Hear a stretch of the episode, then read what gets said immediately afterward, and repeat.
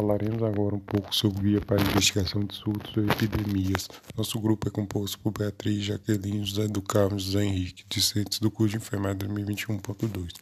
A investigação de campo aponta como um surto pode ser identificado e como deve ser operacionalizado. A maioria dos surtos tem etiologia infecciosa e transmissível, portanto é necessária notificação se há percepção de elevação dos casos ou gravidade e também comunicar às autoridades em saúde pública e análise de vigilância da rotina epidemiológica.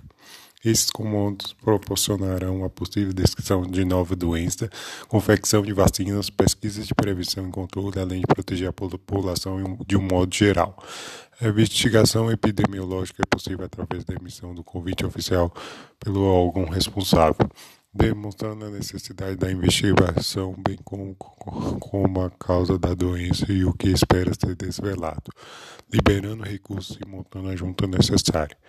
Para uma melhor perspectiva de resolução de aspectos que norteiam uma investigação como essa, como prevenir e controlar o grau da doença. Partindo dessas prerrogativas, a investigação será iniciada a partir de três fases preparação para o campo, pautação dos aspectos preliminares e gerenciamento de atividades. O mnemônico investiga e as práticas de gerenciamento das atividades. O I significa início e termine, com a formulação da pergunta norteadora, tabulação de dados e um breve projeto de investigação base para o relatório final. O N significa necessidade de tomar decisões, como visto em tornar o estudo útil e reprodutivo. A letra V significa verifique, faça e realize, com o controle da abordagem da entrevista e dos revisores médicos. Já o S significa esclareça e elabore informações conforme a necessidade. O S sumarize e mantém a simplicidade para a eficácia da tabulação dos dados. O T é transcreva, no qual reportaria a necessidade de fazer registro dos desdobramentos da investigação. O segundo I é integra a equipe mantendo uma política de estímulos e elogios.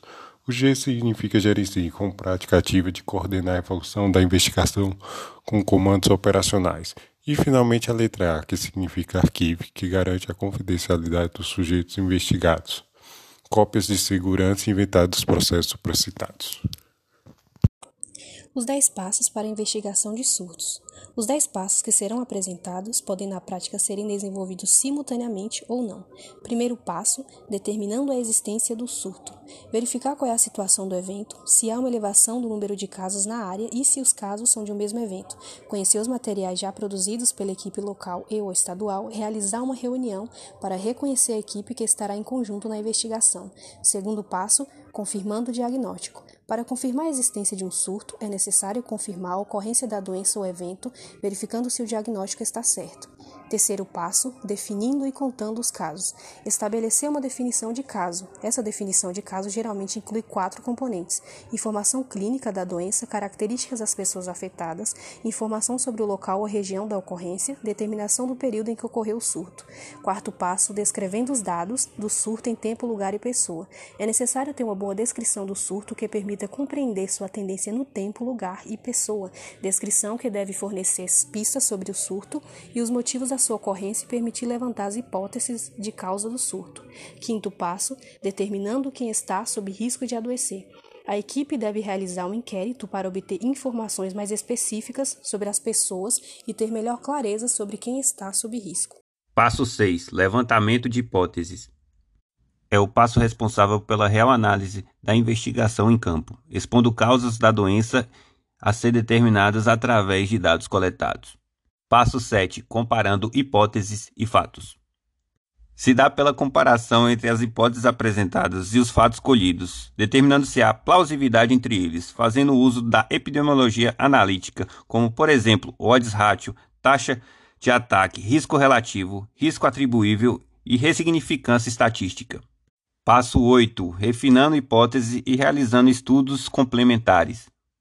É quando no estudo analítico não se é possível confirmar as hipóteses levantadas, sendo necessário a consideração de outros estudos, podendo haver outra investigação, além de estudos laboratoriais e estudos ambientais. Passo 9. Implementando medidas de controle e prevenção. As medidas podem ser tomadas desde o início da investigação, apresentando necessidade de outras ou a manutenção das mesmas. Passo 10. Comunicação dos resultados da investigação.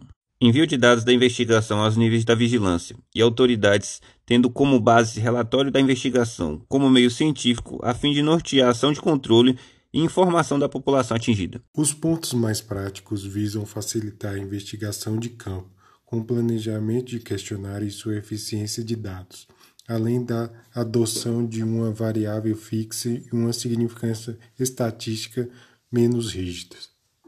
Nas dicas super úteis é destacável o kit de investigação com equipamentos eletrônicos, materiais utilitários e equipamentos de proteção e cuidados individuais.